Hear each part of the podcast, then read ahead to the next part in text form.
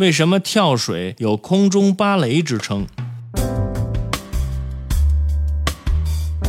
跳水啊是水上运动项目之一。现代的竞技跳水比赛通常是在一定深度的跳水池内进行，借助跳台或跳板起跳，用直体、躯体或抱膝等姿势自空中翻腾而下，以头或脚先入水。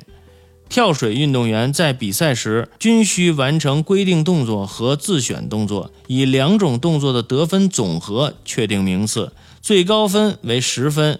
跳水时，运动员的走板起跳、连接、空中姿态、打开、入水等环节，若有一处做得不好，就要扣分，而且整套运动要在几秒钟内完成。所以，人们把跳水运动称为瞬间艺术、空中芭蕾。在国际跳台中，许多优秀跳水运动员的优美、潇洒、矫健的身姿，给观众留下了美好的记忆。中国运动员伏明霞就是其中的佼佼者。在第二十五、二十六、二十七届奥运会上，她三次登上世界冠军的讲台。